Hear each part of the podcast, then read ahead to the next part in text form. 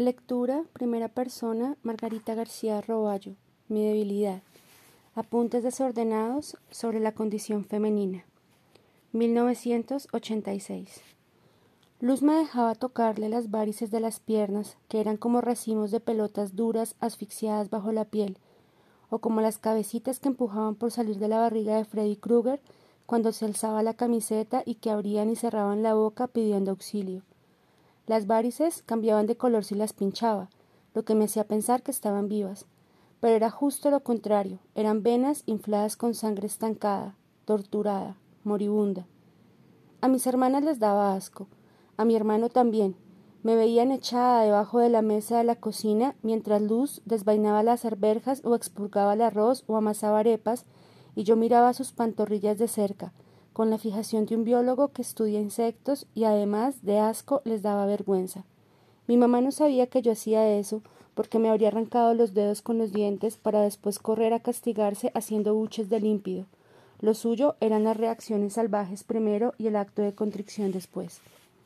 El día que escuché la historia del hijo de Luz, un niño de doce años que nadie conocía porque vivía en un pueblo, pero que esa mañana se había personado en mi casa con un bulto de ropa a cuestas, yo estaba ahí mismo, debajo de la mesa, con la cabeza apoyada en el empeine abullonado de sus pies. Me había aburrido despicharle las varices y me había distraído con la balada que salía rasposa de la radio hasta quedarme casi dormida. Lo insólito de la llegada del niño no era solo que nadie se lo esperaba, sino que nadie lo habría emparentado con luz. Era blanco y castañito, y los ojos miraban desde un color turquesa inexplicable que parecía el mar de otro planeta. Luz no lo reconoció hasta que él le dijo Soy el hijo de papaíto. Entonces las piernas le temblaron y se desparramó por el piso como uno de esos postres viscosos que se han quedado mucho tiempo fuera de la nevera. Mi mamá se apresuró a sostenerle la cabeza para que no fuera a darle contra el filo de un macetero que flanqueaba la entrada de la casa. Al niño se lo hizo entrar, se le dio de comer y de beber y se lo recluyó en la habitación de servicio mientras Luz se calmaba y explicaba qué era todo eso. Pero Luz no abrió la boca hasta ese momento de la tarde que gastaba doblando servilletas conmigo a sus pies y mi mamá entró en la cocina con su trajecito beige de entrecasa. No notó mi presencia, estaba demasiado ansiosa porque Luz le contara quién era el advenedizo y qué pensaba hacer con él.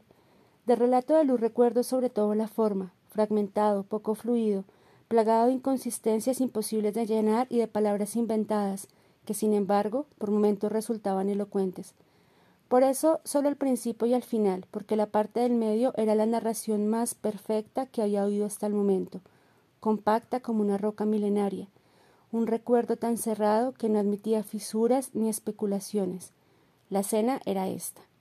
Luz corre por un monte escapando de Papaíto, su patrón, pero los pies se le enredan en una zarza y Papaíto la alcanza, la golpea con un palo hasta dejarla casi muerta. Después la arrastra hasta el pie de un árbol, le abre las piernas y se le mete adentro empujando con rabia y con lascivia en proporciones idénticas. Cuando termina se levanta y se va, y ella queda tirada entre esas raíces gigantes que forman como cuencos o cunitas o ataúdes descubiertos.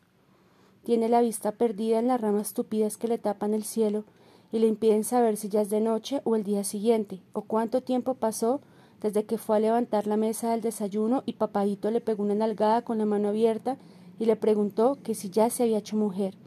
Que si qué, susurró Luz, que cuántos años tienes. Catorce. Y él, ya estás lista. Cuando las piernas le responden, Luz se para y regresa a la finca, donde su tía la recibe y la mira triste pero sin sorpresa. ¿Te defendiste? le pregunta. Sí, y la tía, así es peor. Después la manda a bañarse y le da una champeta porque debe pelar unas yucas para el almuerzo. No era ni mediodía. Lo que sigue es más confuso, que el bebé nació prematuro y Luz no supo cuidarlo, que se lo dejó a la tía y escapó a la ciudad, que lo creía muerto y, y a su tía también porque un conocido del pueblo le contó que en esa finca todos les había agarrado una peste brava. ¿Qué peste? preguntó ella. El conocido se encogió de hombros y dijo la maldad de papaíto. Y entonces le preguntó mi mamá. Yo no lo quiero, dijo Luz. Mi mamá lanzó un suspiro reprobatorio. Un hijo es un hijo. No era la primera vez que escuchaba esas frases taxativas que son como una lluvia de clavos en punta, pero sí fue la primera vez que tomé conciencia de lo que implicaban. Son frases que se pretenden sabias y profundas, pero que si uno se asoma en ellas solo encuentra un hueco infinito de ignorancia y la incapacidad de formular argumentos. Son frases indolentes frente al destino ajeno, marchitas de compasión. Me dolió que mi mamá le dijera eso a Luz, pero me dolió más que Luz no la cuestionara. ¿Qué significa eso, señora? Un hijo es un hijo y un sapo es un sapo y usted es una ova que ni sabe explicar lo que piensa, tal vez porque piensa poco y repite como un loro lo que escucha, por ahí de gente todavía más boba o quizás solo más cínica. Ellas abandonaron la cocina y yo me quedé debajo de la mesa, tratando de darle un nuevo orden al universo. Primero, ante la fuerza de un hombre, las mujeres son una nube de jejenes intentando detener un tornado. Es mejor no defenderse. Dos, las mujeres son blancos fáciles de violencia, pero no solo de la física. Hay que aprender palabras para defenderse al menos, de esa otra que se viste con el trajecito sutil de la crueldad. Tres, para algunos hombres como Papaíto, ser mujer es estar listas para ser aniquiladas y devueltas al mundo como zombis maltrechos, averiados sin remedio. Yo tenía seis años, pero me fue fácil entender que ser mujer no era una condición ventajosa. Me pasaría algunos de los años siguientes tratando de ocultar esa desventaja, otros intentando revertirla sin éxito. Terminaría por asumirla con una actitud resbaladiza y sobradora, demasiado parecida al resentimiento. No volví a tocarle las varices a luz. Imaginarla espaturrada entre matorrales y bichos, aplastada por el peso de un gorila erecto, hizo que la mirara distinto. Es probable que lo que antes me atraía de sus venas deformes fuera la sospecha de que esas piernas podían soportar dignamente cualquier destino. ¿Por qué tienes esas bolas? le había preguntado a mi hermano en esos días que recién llegaba a nuestra casa, y Luz le explicó que se le habían reventado unos vasitos por cargar demasiado peso desde muy chica. La procedencia del niño fue rápidamente revelada al resto de la familia y a algunos vecinos, que alternaban miradas de conmiseración y desconfianza cuando la veían con él, un animalito de monte molesto y arisco, haciendo las compras en el minimarket o barriendo la galería. Luz le tenía poca paciencia, le daba coscorrones furiosos, pero después se arrepentía y lo abrazaba fuerte mientras moqueaba de impotencia, y el niño pataleaba pidiendo aire. Una vez mi hermano la encontró echada boca abajo en el pasillo que iba a la habitación de servicio, donde ahora ella dormía con su hijo. Que se muera, que se muera, repetía para sí.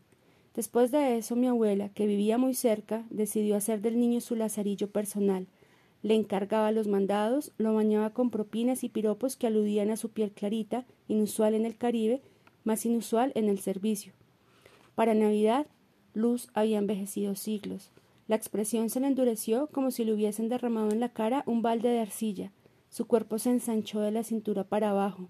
Comía muy poco, pero se embutía los lamentos y quejas que tenía prohibido expresar a viva voz por resultar poco cristianos. Se te va a pasar cuando te cases, le dijo un día a mi mamá, mientras Luz le servía una aromática con ese aire mortecino que ya no la abandonaba. Y así fue. Un año después de la llegada del niño, Luz se compró unas medias veladas y un vestido blanco y se fue a la iglesia para casarse con un plomero. Tuvieron dos hijos. Cada nacimiento se celebró con un sancocho y cataratas de ron, y con el paso de los años todos, Luz, el niño, el plomero y sus hijos, parecían muy contentos de existir. Quiero decir, la historia de Luz finalmente no resultó tan trágica, al menos no de un modo grosero o evidente. El impacto de saber lo que le había pasado, sin embargo, me quedó incrustado en alguna parte sensible de la memoria hasta el punto de que cuando pienso en mi relación con lo femenino, ella es lo primero que se me viene a la cabeza. Se me viene antes que otras mujeres con quienes construí vínculos infinitamente más cercanos a lo largo de la vida. Amigas que son como el oxígeno, escritoras que idolatro, mi hija que es mi hija. Ese primer año, entre que llegó el niño y Luz se casó, Lloré muchas noches recreando su relato y tuve miedo por mí y por mis hermanas, porque en mi cabeza ninguna mujer estaba a salvo.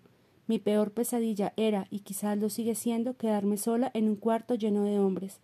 No se lo dije a nadie, pero mi madre, astuta e intuitiva, se las arregló para dejarme bien claro que no todas las mujeres eran iguales, que algunas estaban más expuestas que otras y que mis hermanas y yo nunca jamás tendríamos que enfrentar a un hombre como papaíto ni un destino como el de Luz.